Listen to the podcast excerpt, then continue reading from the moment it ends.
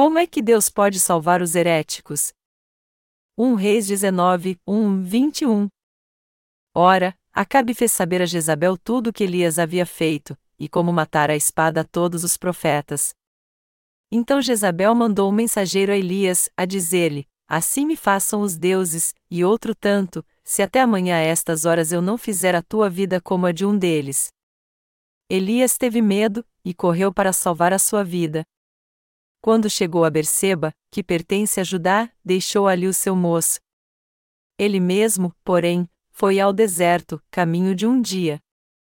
Chegou, assentou-se debaixo de um zimbro e pediu para si a morte, dizendo: Já basta, ó Senhor. Toma agora a minha vida, pois não sou melhor do que meus pais.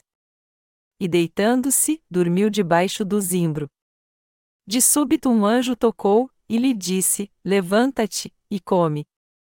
Ele olhou, e viu que à sua cabeceira estava um pão cozido sobre brasas e uma botija de água. Tendo comido e bebido, tornou a deitar-se. O anjo do Senhor voltou segunda vez, tocou-o, e lhe disse: Levanta-te e come, pois muito longo te será o caminho. Levantou-se, comeu e bebeu. Com a força daquela comida caminhou quarenta dias e quarenta noites até Horebe, o monte de Deus. Ali entrou numa caverna, onde passou a noite. E lhe veio a palavra do Senhor, dizendo: Que fazes aqui, Elias? Respondeu ele: Tenho sido muito zeloso pelo Senhor Deus dos exércitos. Os filhos de Israel deixaram a tua aliança, derrubaram os teus altares, e mataram os teus profetas à espada. Só eu fiquei, e agora estão tentando matar-me também. Disse-lhe Deus: Vem para fora, e põe-te neste monte perante a face do Senhor, pois ele vai passar.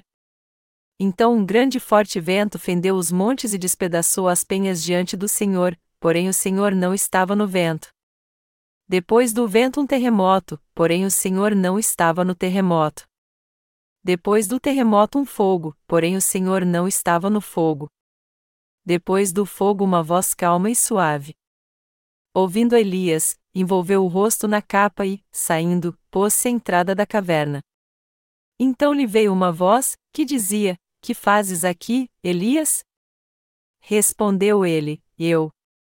Tenho sido em extremo zeloso pelo Senhor Deus dos exércitos. Os filhos de Israel deixaram a tua aliança, derrubaram os teus altares, e mataram os teus profetas à espada. Só eu fiquei, e agora estão tentando matar-me também. Disse-lhe o Senhor: Vai, volta pelo teu caminho para o deserto de Damasco. Quando lá chegares, unge Azael rei sobre a Síria. E a Jeú, filho de Ninsi, ungirás rei de Israel, bem como Eliseu, filho de Safate de Abel Meulá, ungirás profeta em teu lugar. Quem escapar da espada de Azael, Jeú matará, e quem escapar da espada de Jeú, Eliseu matará. Também conservei em Israel sete mil, todos os joelhos que não se dobraram a Baal, e toda a boca que não o beijou. Assim partiu Elias dali e achou a Eliseu, filho de Safate, que andava lavrando com doze juntas de bois adiante dele, ele estava com a décima segunda. Elias passou por ele, e lançou a sua capa sobre ele. Então deixou Eliseu os bois, correu após Elias, e disse: Deixa-me beijar a meu pai e a minha mãe, e então te seguirei. Respondeu-lhe Elias: Vai, volta, o que te fiz eu? Assim Eliseu o deixou e voltou. Tomou a junta de bois, e os matou. Com os aparelhos dos bois cozeu a carne, e a deu ao povo, e comeram. Então se levantou e seguiu a Elias, e o servia. Elias, meu Deus é Jeová, profeta de Israel, nasceu no 9, o século antes de Cristo em Tisbé, Gileade. Seu ministério teve um impacto profundo não somente nos seus dias, mas também na época do Novo Testamento. E a vida e o ministério de Elias. A. O início do ministério de Elias. Elias foi testemunha da sua fé em Jeová. No início do reinado do rei Acabe, quando Elias começou de fato seu ministério, Todos adoravam a Baal por causa da influência da rainha Jezabel, 1 Reis 16, 29 e Fem 33. Elias então disse ao rei Acabe que Israel sofreria com uma seca terrível, 1 Reis 17 horas e 1 minuto. Isso demonstrou a vontade de Deus de que o povo de Israel voltasse para ele, entendendo que Baal, o Deus da prosperidade e da chuva, era um Deus inútil. Depois de profetizar essa seca, Elias se escondeu junto a um ribeiro e ali foi alimentado pelo que os corvos lhe traziam. Esta seca durou três anos e seis meses, um reis 18 horas e um minuto. E quando o ribeiro secou, Deus mandou Elias ir a Zarifate. Em Zarifate Elias fez dois milagres, um deles foi aumentar a farinha da panela e o azeite da botija, e o outro foi ressuscitar o filho de uma viúva, um reis 17, 7 e 24. Quando o reino do norte Israel estava sofrendo por estar passando por um longo período de fome, Elias procurou Obadias, o oficial responsável pela casa do rei Acabe, e disse a ele para avisar o rei que ele estava ali. Elias então propôs ao rei Acabe um desafio entre ele e os 850 profetas de Baal e de Astarote diante do povo de Israel, para provarem quem era o verdadeiro Deus. O rei Acabe aceitou sua proposta. Elias disse aos profetas de Baal então: que eram inimigos de Deus, para orar ao seu Deus primeiro. Porém, suas orações foram em vão. O ídolo Baal em que eles criam não pôde atender seu pedido, pois este ídolo não passava de uma ilusão criada pela mente humana. Então chegou a vez de Elias e ele orou ao Deus que ele cria, Jeová, pedindo a ele que enviasse fogo do céu, consumisse o sacrifício e a madeira sobre o altar, assim como a água que havia sido derramada sobre ele, 1 Reis 18, 20 e fim 38. Deus então respondeu sua oração com fogo e poder. Quando isso aconteceu, o povo de Israel despertou do seu profundo sono espiritual e se voltou para Jeová. Elias ordenou então que o povo levasse para o ribeiro de Quizon todos os profetas de Baal e os matasse ali, 1 Reis 18, 39 e 40. E já que os idólatras haviam sido destruídos, Elias disse ao rei Acabe que voltaria a chover e orou sete vezes fervorosamente para que Deus enviasse a chuva. Quando veio finalmente a chuva, Elias correu cheio de alegria do Monte Carmelo ao palácio do rei Acabe, cerca de 27 quilômetros, e alcançou o carro de Acabe. B. O final do ministério de Elias, depois de saber que todos os profetas de Baal e Astarote haviam sido mortos no Monte Carmelo, Jezabel ficou furiosa e ameaçou matar Elias, 1 Reis 19, 2 e fim 3. Com medo de ser morto por Jezabel, Elias fugiu para o sul e pediu a Deus que tirasse sua vida, 1 Reis 19, 3 e fim 4. Contudo, um anjo levou comida para Elias e, fortalecido com este alimento, ele caminhou sem parar até o Monte Horebe, onde Moisés havia recebido a lei séculos antes, 1 Reis 19, 5 e fim 8. Dentro de uma caverna em Horebe, Elias reclamou com Jeová do descaso e da indiferença dos israelitas, e falou para Deus que sua vida está sendo ameaçada. 1 Reis 19, 9 e fim 10. Depois disso, uma voz suave fez com que Elias sentisse a presença de Jeová. 1 Reis 19, 11, 13. Nessa voz suave, Jeová confiou três tarefas a Elias. Uma era ungir Azael como rei da Síria, a outra era ungir Jeú como rei de Israel, o reino do norte, e por fim ungir Eliseu como profeta de Deus, 1 Reis 19, 15, 16.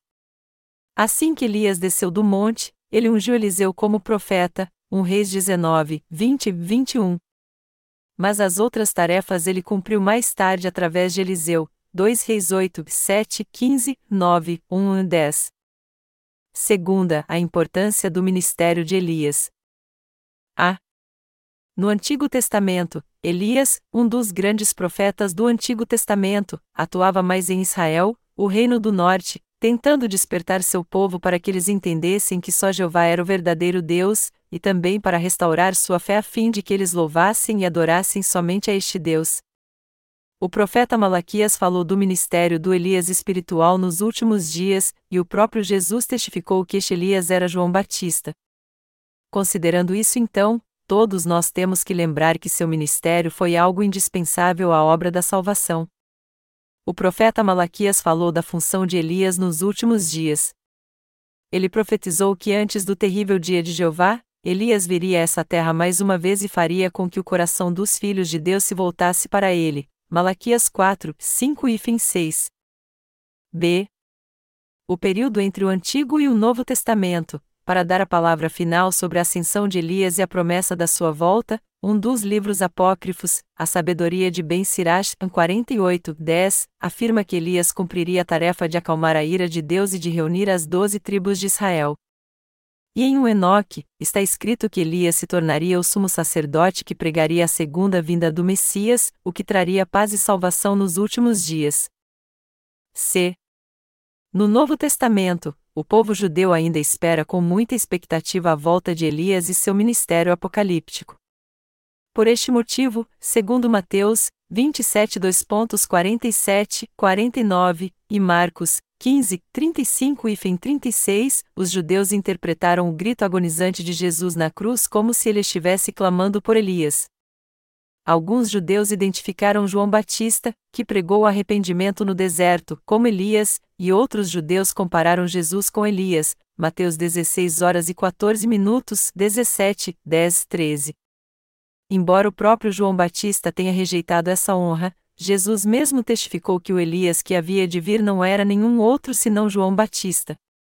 Nós que cremos no Evangelho da Água e do Espírito agora estamos pregando isso no mundo inteiro, a fim de que todos venham a saber disso. Mateus 11 horas e 14 minutos, 17, 10, 13. Segundo os relatos sobre os eventos que aconteceram no Monte da Transfiguração que foram escritos nos evangelhos sinóticos, Jesus conversou com Moisés e Elias sobre sua morte que aconteceria em Jerusalém. Em outras palavras, o Senhor conversou com Elias e Moisés sobre o sofrimento e a morte na cruz que ele logo enfrentaria. Lucas 9, 30, 31. Nós podemos ver que o ministério de Elias, que fez de tudo para que o coração depravado do povo de Israel voltasse atrás, foi completado pelo ministério de João Batista nos tempos do Novo Testamento. Depois de batizar Jesus Cristo para passar todos os pecados do mundo para ele de uma vez por todas, João Batista completou sua obra como mensageiro de Deus e voltou para ele. Mateus 3, 13, 17, 11 horas e 14 minutos, 17 horas e 12 minutos, e Marcos 9 horas e 12 minutos. Nós ficamos imensamente gratos a Deus quando conhecemos e cremos no ministério que Jesus Cristo cumpriu a fim de salvar todos os pecadores, e no ministério de João Batista que o batizou.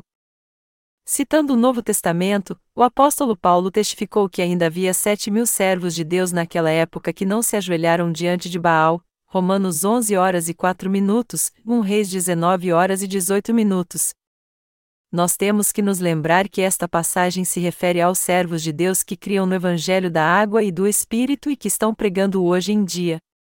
Tanto o Antigo quanto o Novo Testamento dão testemunho que João Batista cumpriu o mesmo ministério de Elias. A verdade sobre o batismo que Jesus recebeu de João Batista é que ele completou a salvação ao cumprir a justiça de Deus, e a verdade do Evangelho da água e do Espírito está sendo cumprida no coração das pessoas agora por meio dos servos de Deus. O que vocês têm que entender aqui é que os servos de Deus que hoje creem no Evangelho da água e do Espírito também estão tendo o mesmo ministério de João Batista. Podemos até pensar que teria sido muito mais glorioso se Elias não fugisse e tivesse sido martirizado quando Jezabel, esposa do rei Acabe, tentou matá-lo depois que ele destruiu os 850 profetas que serviam a Baal e Astarore. Mas isso, todavia, não é um pensamento espiritual que venha de Deus, mas nosso próprio pensamento carnal. Mesmo Deus sabendo da fraqueza e das imperfeições de Elias, ainda assim ele se agradou dele como seu servo. Diferentemente do nosso pensamento carnal, Deus usar Elias nessa terra por mais tempo. Ao usar Elias no Antigo Testamento e João Batista no Novo Testamento, Deus cumpriu sua vontade por meio do seu grande plano a fim de trazer de volta para si o povo de Israel e toda a raça humana. Jesus testificou de João Batista em Mateus capítulo 11, dizendo: Ele é o Elias que havia de vir. A Bíblia diz que Elias foi o último servo de Deus nos dias do Antigo Testamento, e que ele fez as pessoas voltar para os braços de Deus. Portanto, foi por causa de João Batista que agora, nos dias do Novo Testamento, um novo caminho foi aberto para que os crentes no Evangelho da Água e do Espírito pudessem retornar para Jesus Cristo e receber a remissão dos seus pecados. Nos dias do Novo Testamento, João Batista cumpriu sozinho o mesmo ministério que Elias tinha no Antigo Testamento. Já que Elias ministrou ao povo de Israel para que eles voltassem para Deus nos dias do Antigo Testamento, João Batista então tinha que ministrar a toda a raça humana nos dias do Novo Testamento para que ela também voltasse para Deus e fosse salva. Como representante da humanidade que fez com que toda a raça humana voltasse para Jesus Cristo, João Batista passou todos os pecados do mundo para ele através do batismo, fazendo assim com que os que nele creem sejam gratos e deem glória a Deus. Em outras palavras, João Batista foi um servo de Deus indispensável para que todos os cristãos entendessem a relação entre a verdade do Evangelho da água e do Espírito e o batismo que ele ministrou em Jesus. O batismo ministrado em Jesus por João Batista no Rio Jordão foi algo crucial para que todos os pecados fossem passados para ele de uma vez por todas. Um evento marcante aconteceu no Rio Jordão, em outras palavras, onde Jesus aceitou todos os pecados do homem de uma vez por todas ao ser batizado por João Batista. Foi por isso que Jesus foi crucificado, derramou seu sangue até a morte na cruz e ressuscitou ao terceiro dia. E foi por isso que daí por diante todo aquele que come a carne de Jesus e bebe seu sangue pela fé pode ser salvo de todos seus pecados para sempre. Foi assim que Jesus pôde salvar toda a raça humana através do Evangelho da água e do Espírito. Ao batizar Jesus Cristo, João Batista cumpriu o ministério de passar todos os pecados do mundo de uma vez por todas para ele. O batismo que João Batista ministrou em Jesus cumpriu o plano da salvação de Deus para o homem por Deus ter amado o povo espiritual de Israel, que isto é, aqueles que o procuraram, que ter tido misericórdia deles, ele esperou que eles voltassem para os seus braços para sempre. Da mesma maneira, nos dias do Novo Testamento, a vontade de Deus foi que todos crescem no Evangelho da água e do Espírito para que não tivessem mais pecado e assim não fossem condenados. Ao invés de vivermos em confusão, Deus quis que crescemos no Evangelho da água e do Espírito e tivéssemos uma vida justa e fiel. Deus não queria que ninguém fosse amaldiçoado por causa dos seus pecados. E foi por isso que ele concedeu grandes bênçãos a todos neste mundo. Já que a nação de Israel se tornou idólatra nos dias do rei Salomão, seu sofrimento e maldição eram mais do que justos. Mesmo assim, Deus sempre enviou seus servos para admoestá-los a voltar para os seus braços, a fim de que ele pudesse vesti-los com seu amor e dar-lhes a salvação. Falando francamente, os israelitas eram o povo escolhido que deveria receber as bênçãos de Deus ao invés de maldição, mas por eles não terem crido nas palavras dos seus servos, eles sofreram aprisionados por Satanás. Foi por isso que os servos de Deus clamaram a eles: Deixem seus ídolos e voltem para Deus assim vocês receberão a vida eterna. Elias foi o amado servo de Deus que enfrentou sozinho 850 profetas pagãos que serviam aos ídolos de Baal e Astarote, e mostrou quem era o verdadeiro Deus. Depois de enfrentar essa guerra espiritual, Elias precisou descansar. Mas Elias ouviu então as palavras ameaçadoras de Jezabel: A esta hora amanhã eu vou tirar sua vida. E Elias ficou com medo depois de ouvir isso. Depois de lutar numa grande batalha, tudo o que ele queria era descanso para o seu corpo cansado, mas após receber essa ameaça, ele confiou seu corpo e seu coração a Deus. Ele orou assim debaixo de um zimbro: Senhor, eu prefiro que tu tires a minha vida a me deixar ser morto por Jezabel. Deus então enviou um anjo com pão e água para Elias, e já que ele não aguentava levantar, o anjo tocou e fez com que ele comesse o pão para recuperar suas forças. Ele então comeu o pão mais uma vez e bebeu a água, e fortalecido por Deus, por quarenta dias e quarenta noites ele caminhou até o Monte Horebe. Quando ele finalmente chegou a uma caverna no Monte Horebe, ele ouviu ali o mandamento de Deus. Como é que Deus opera? Deus falou a Elias quando ele estava na caverna: O que você está fazendo aqui, Elias? No que ele respondeu: Tenho sido muito zeloso pelo Senhor Deus dos exércitos, os filhos de Israel deixaram a tua aliança, derrubaram os teus altares, e mataram os teus profetas à espada. Só eu fiquei, e agora estão tentando matar-me também. Deus lhe disse então: saia dessa caverna. Então um grande e forte vento fendeu os montes e despedaçou as penhas diante do Senhor, porém o Senhor não estava no vento. Depois do vento um terremoto, porém o Senhor não estava no terremoto. Depois do terremoto um fogo, porém o Senhor não estava no fogo. Depois do fogo, uma voz calma e suave.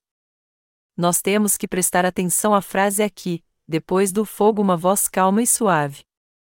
Ontem à noite eu joguei futebol com meus obreiros em Inge. E o pastor Sang Shanli jogou muito bem.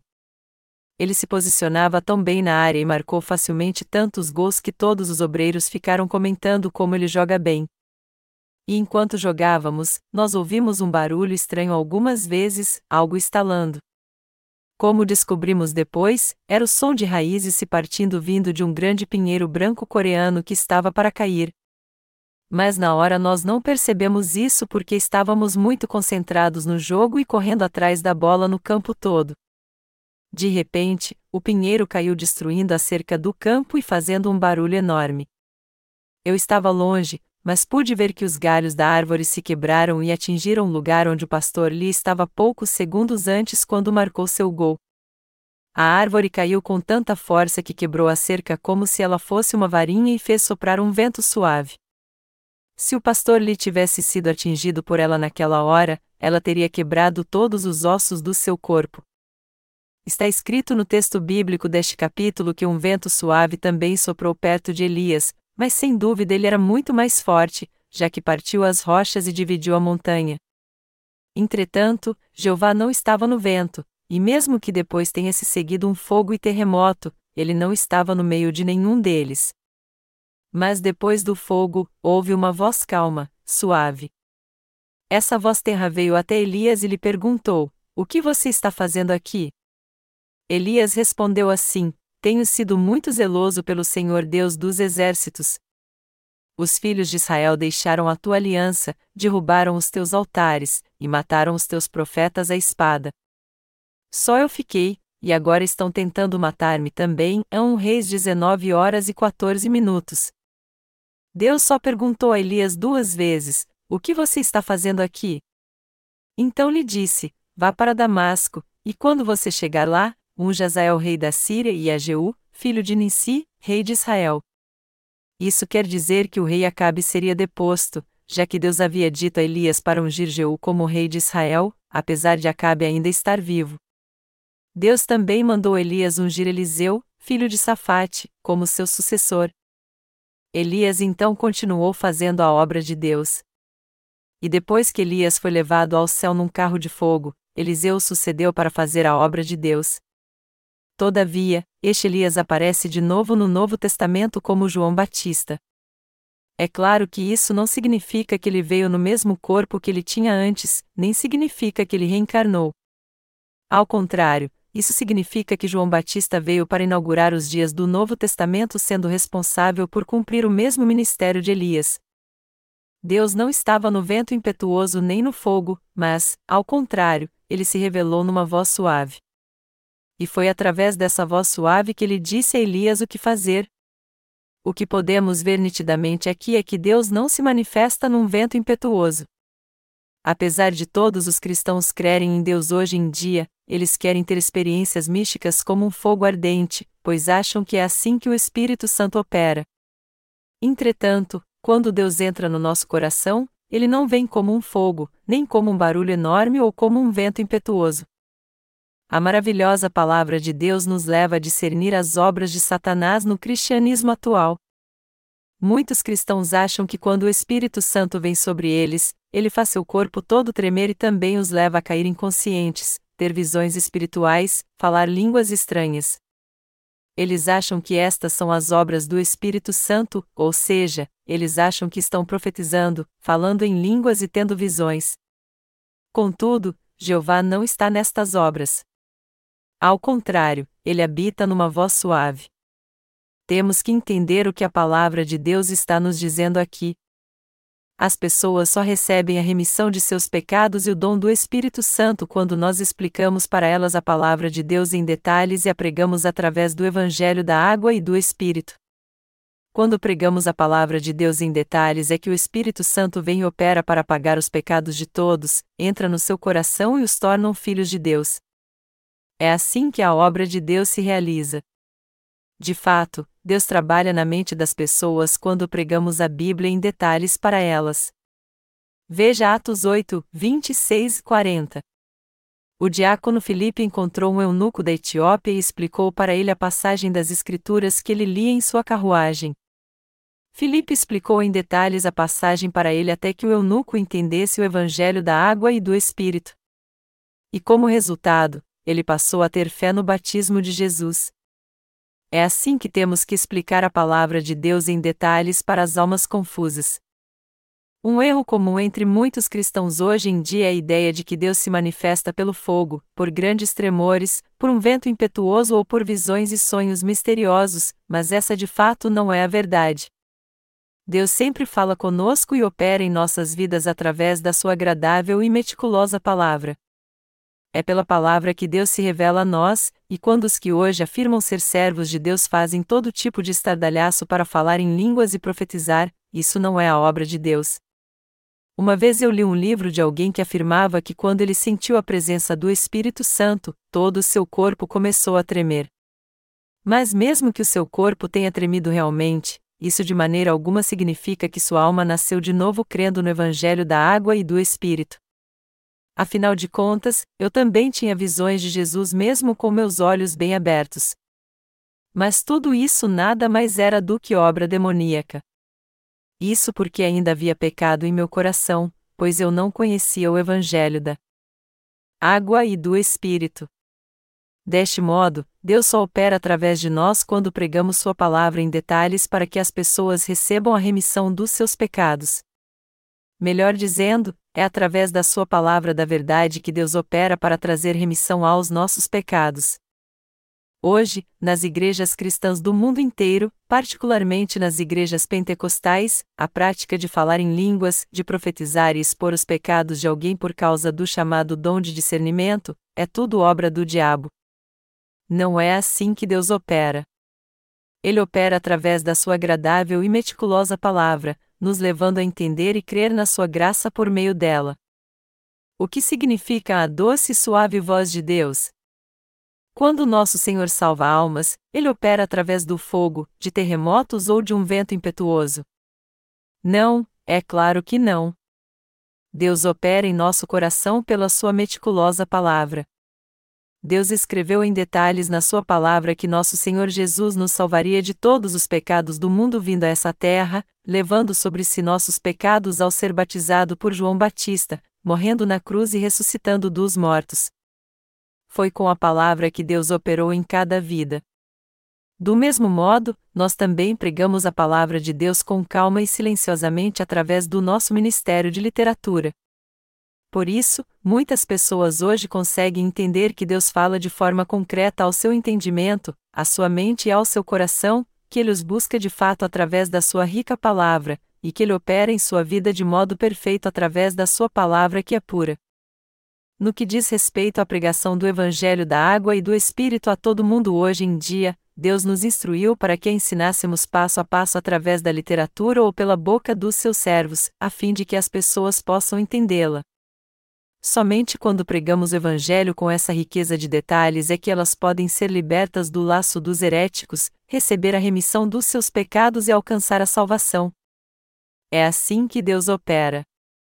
Deus cuida dos seus servos, os encoraja a pregar sua poderosa palavra em detalhes e salva do pecado as almas desesperadas através dos seus servos. Deus quer salvar os cristãos do mundo inteiro que estão presos às heresias do pecado. Mas como é que podemos fazer essa obra então? Tudo o que nós temos a fazer é somente pregar a poderosa palavra do Evangelho da água e do Espírito. Deus quer salvar as pessoas do pecado ensinando-as passo a passo o Evangelho da água e do Espírito, baseado em Sua palavra. Deus está trabalhando sem parar até agora para a salvação de almas através dos seus servos que creem no Evangelho da água e do Espírito. Leia de novo a passagem bíblica deste capítulo. Deus não guardou e usou Elias. Deus realiza sua obra através dos seus servos. É através dos seus servos que ele cumpre sua obra. É através dos seus servos que Deus nos fala como é que a história do mundo se desenrolará.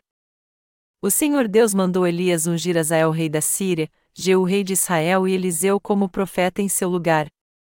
Quando um rei era escolhido em Israel nos dias do Antigo Testamento, um chifre com óleo era trazido e este óleo era derramado então na cabeça do novo rei. profetas e sumos sacerdotes também eram ungidos quando consagrados. Cristo no nome Jesus Cristo significa ungido. Portanto, o nome Jesus Cristo significa que o Senhor Jesus é o Salvador cujas funções são as de rei, profeta e sumo sacerdote. Melhor dizendo, Jesus Cristo recebeu de Deus três funções. O nome Jesus significa Salvador, e o nome em Cristo significa que ele recebeu três funções de Deus. E é por isso que o nome Jesus Cristo significa que ele é o Salvador que salvou você e a mim dos nossos pecados cumprindo essas três funções nessa terra. Nos dias em que Elias exerceu seu ministério, Acabe era o rei do reino do norte, Israel. Mas Deus o depôs do seu trono. Ele disse: Mate-o. E deixe os cães lamberem o sangue do seu cadáver. Deixe os pássaros comerem sua carne. E assim como o Senhor o amaldiçoou, Acabe foi flechado no campo de batalha, morreu por causa deste ferimento e os cães lamberam seu sangue, 1 Reis 21 horas e 19 minutos, 22 horas e 38 minutos. Tudo porque Acabe andou pelos caminhos de Jeroboão e adorou ídolos perante Deus.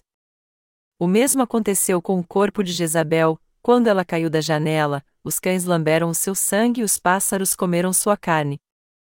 Seu corpo foi totalmente dilacerado e, de acordo com a palavra profética de Deus, os cães comeram o seu cadáver. 1 Reis 21 horas e 23 minutos.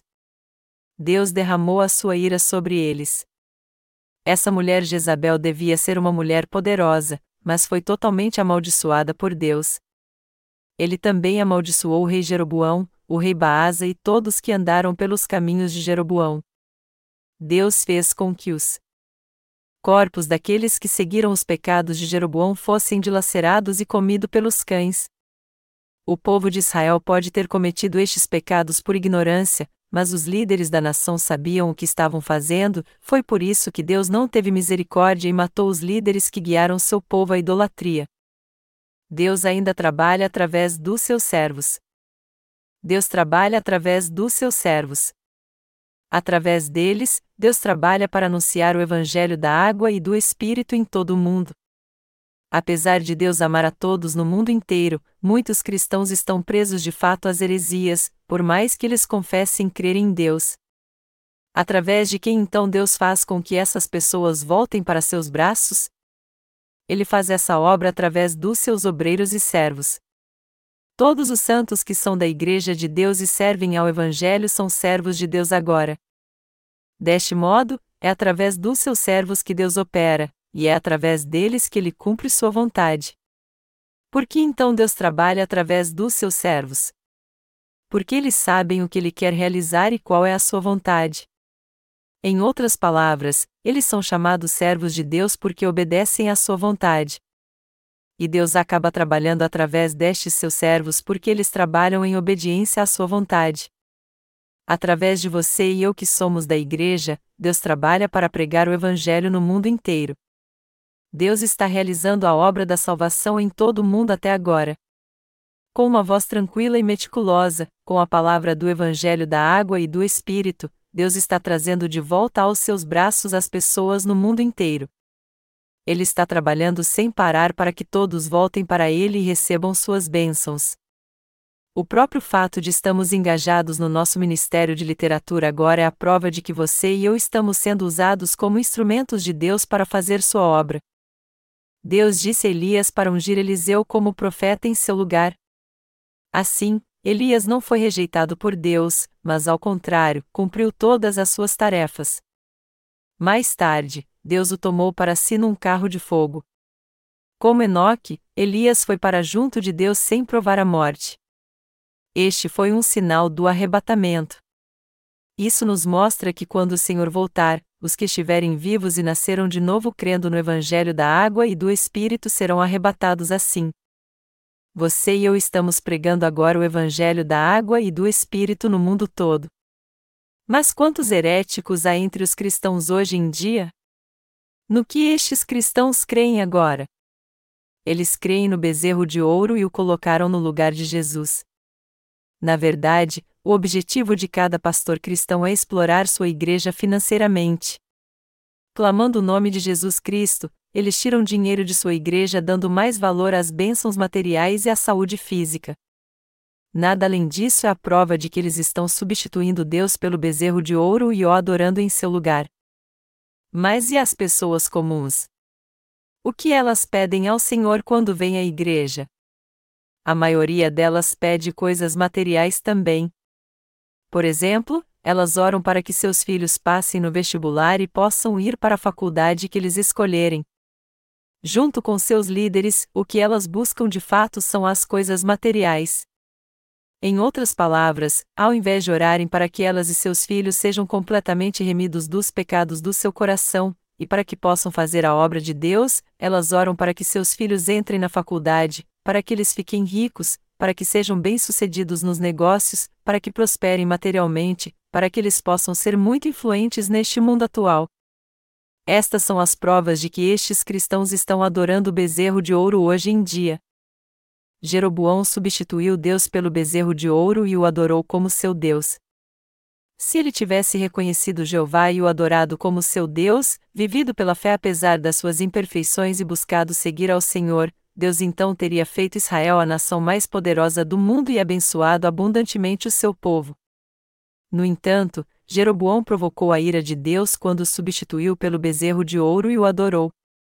Da mesma forma, o bezerro de ouro hoje se tornou o Deus de todos os crentes e dos líderes cristãos, e é adorado por eles. E só o que eles querem de Deus são bênçãos materiais.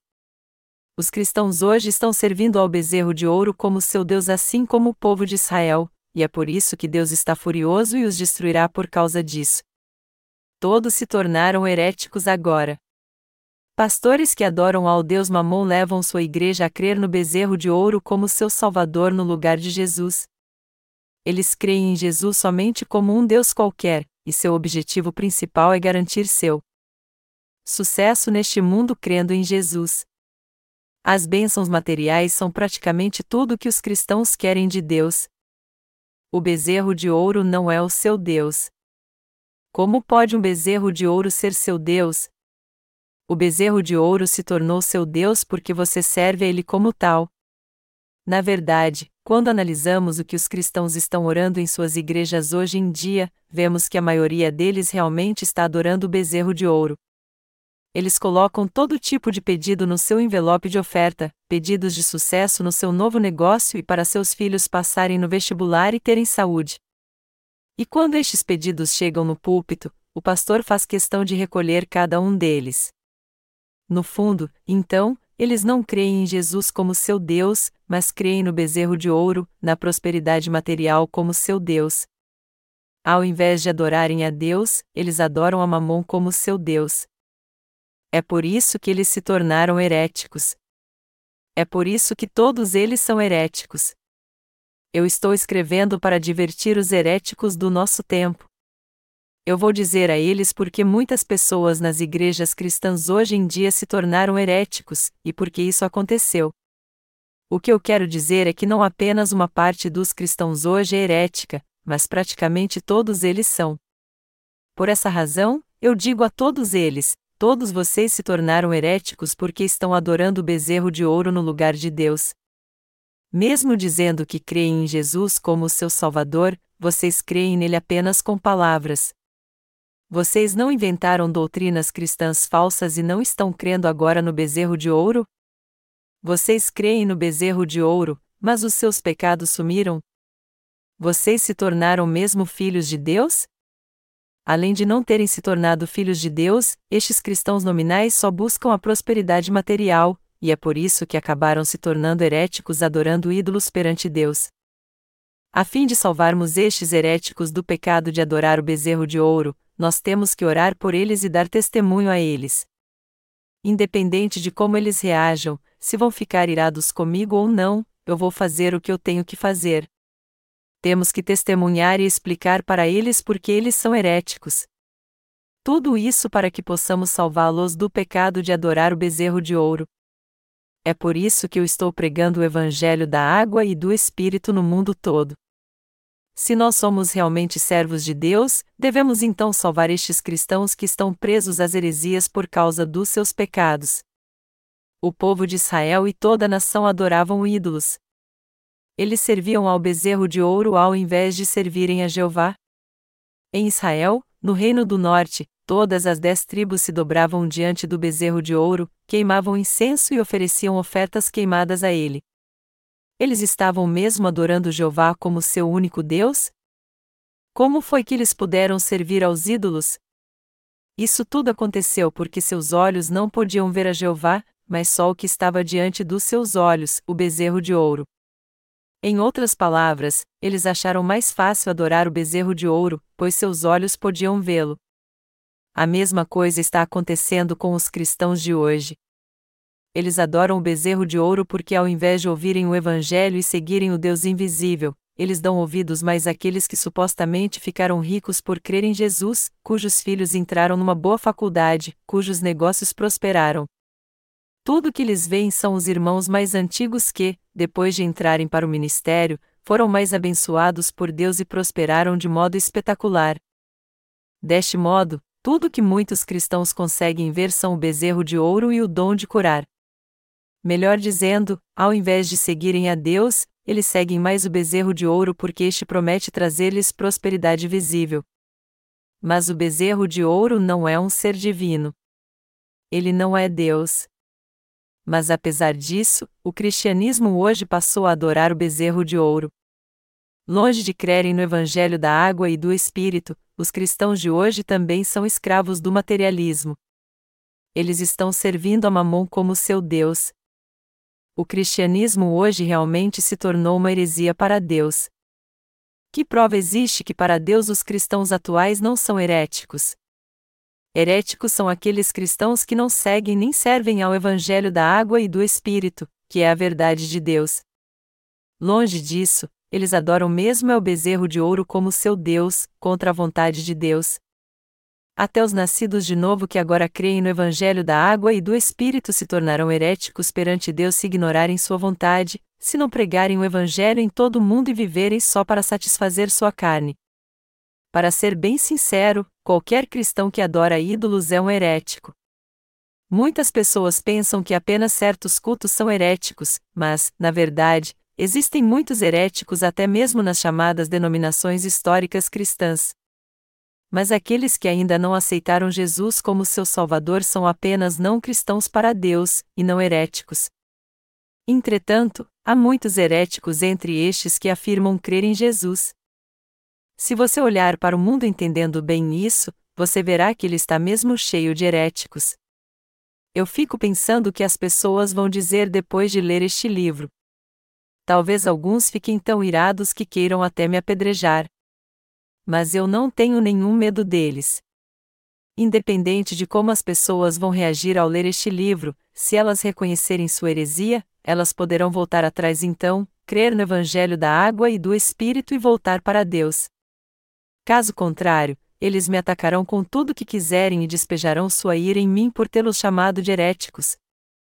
Mas isso não importa, o que importa é se eles vão me mostrar alguma evidência que prove que eu estou errado, uma prova de que eles estão realmente adorando a Deus, não o bezerro de ouro. Essa é a intenção do meu coração ao escrever este livro. Amados irmãos, nosso Deus opera através da palavra da água e do Espírito com uma voz doce, suave. Alguns cristãos dizem que quando estão num culto de avivamento sentem seu corpo todo tremer, veem pessoas falando em línguas e caindo para trás em êxtase, e todo tipo de coisas miraculosas acontece.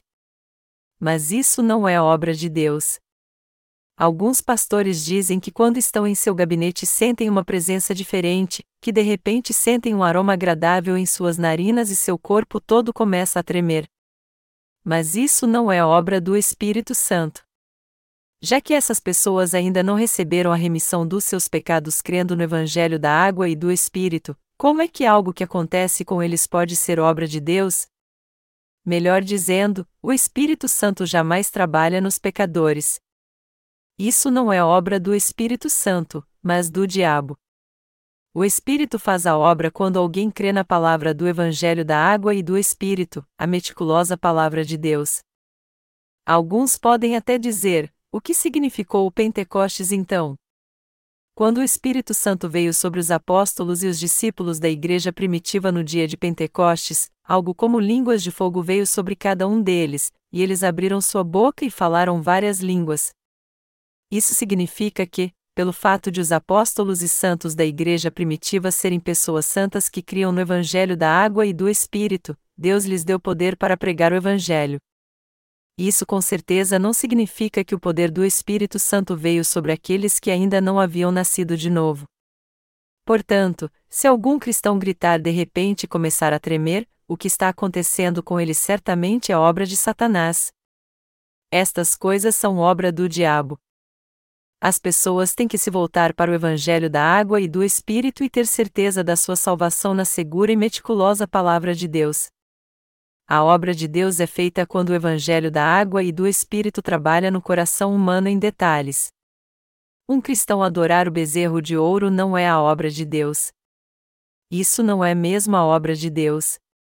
O cristianismo hoje desceu a um nível de superstição, com seus adeptos afirmando que ficaram ricos e prósperos crendo em Jesus, receberam o dom de curar e que foram curados de tuberculose na hora quando um pastor pentecostal impôs suas mãos sobre eles.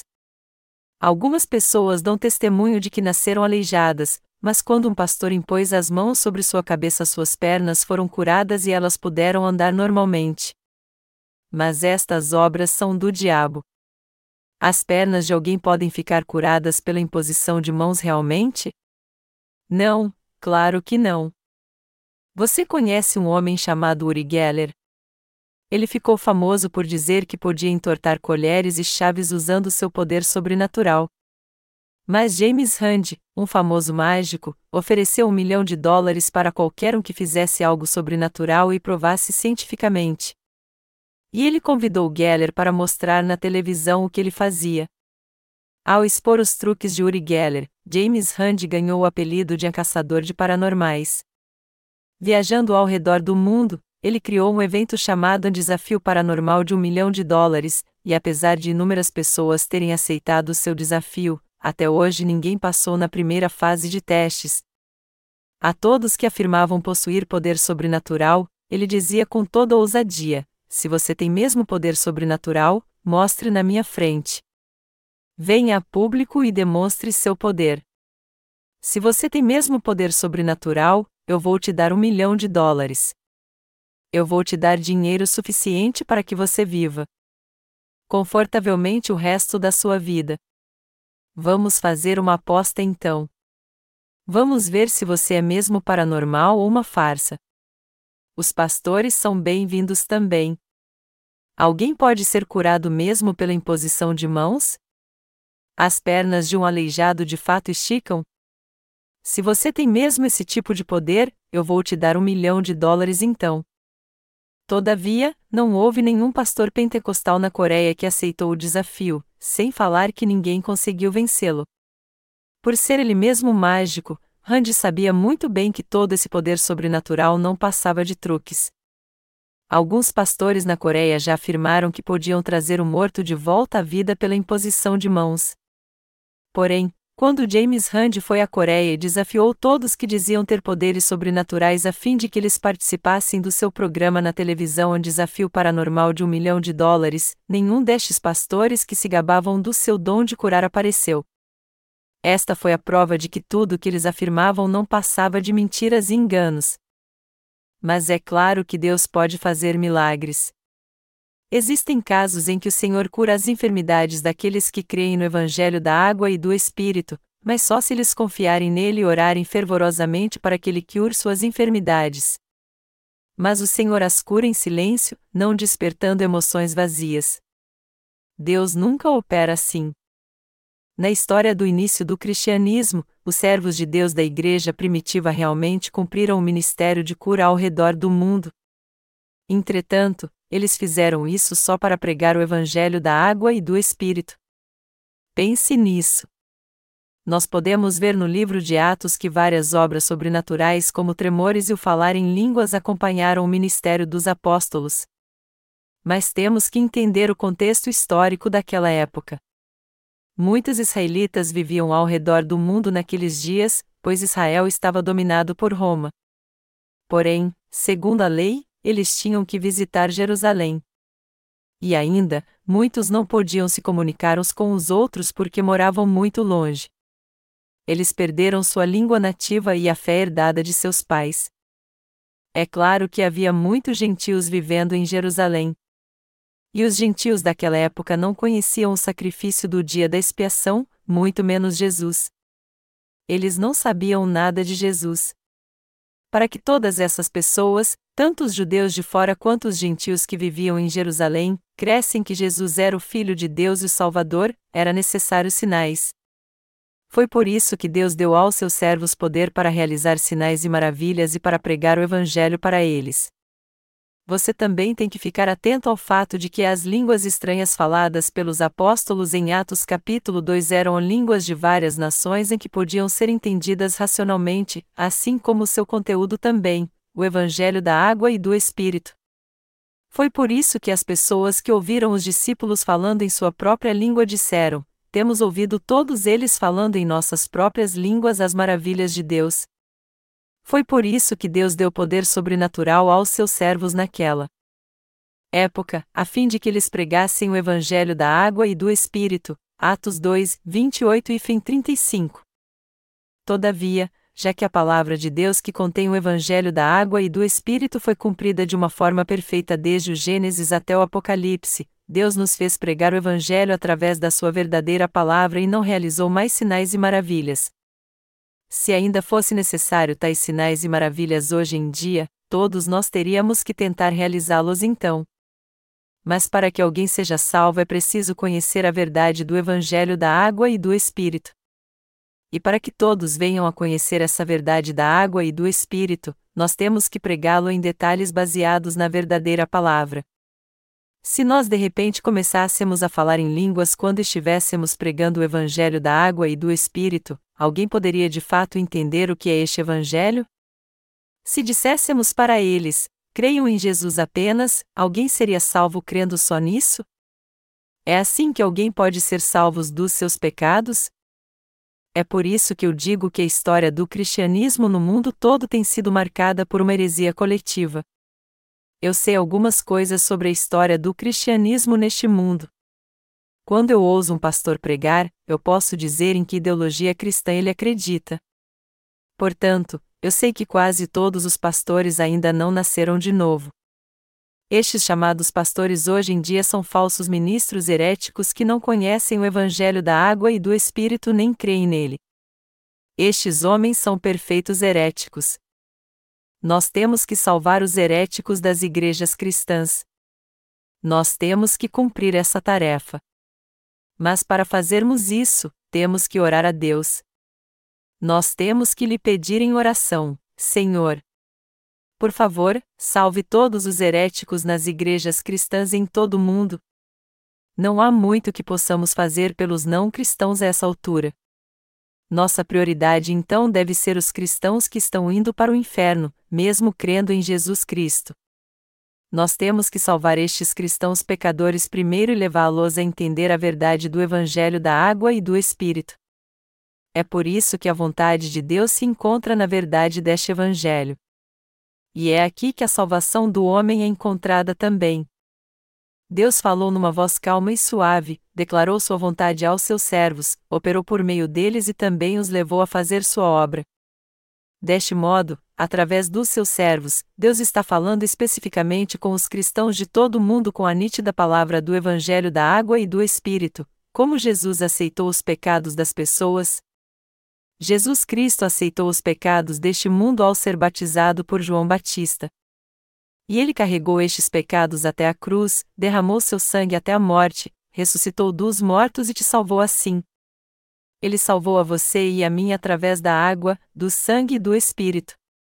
Deus está salvando os pecadores falando essa verdade com riqueza de detalhes. Nós sabemos que temos que participar da obra da salvação de Deus colocando nossa fé no Evangelho da água e do Espírito, e que também temos que cumprir nosso papel de pregar o Evangelho. Portanto, vamos trabalhar com sabedoria para que o mundo todo venha a ser salvo do pecado, e para que os cristãos que estão presos às heresias também recebam a verdadeira salvação. Nós temos que orar para que Deus salve os cristãos no mundo inteiro. e temos que pregar o Evangelho da água e do Espírito pela fé. Todos os cristãos têm que crer neste Evangelho da água e do Espírito. Só assim eles deixarão de ser heréticos perante Deus,